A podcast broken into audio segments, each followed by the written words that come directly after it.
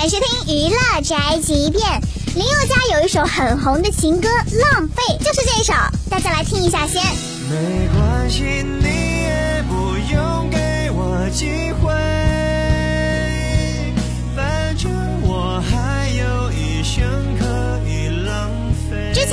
网上都传这首歌呢是炎亚纶的真实爱情故事。最近炎亚纶上吐槽大会正式回应说，这首歌确实和自己有关，但是呢，跟大家想象的那个人没有关系，让他们不要再浪费想象力了。浪费这首歌确实是和我有关系，但和大家想象的那个人没有半毛钱关系。所以 CP 粉，你们别再脑补了，不要浪费你们的想象力。我的生活比你们想象中精彩多了。明星亲自下场拆 CP 可还行？这首歌呢，是不是写给炎亚纶的？我不知道。但是炎亚纶可真的是个有故事又敢说的男同学。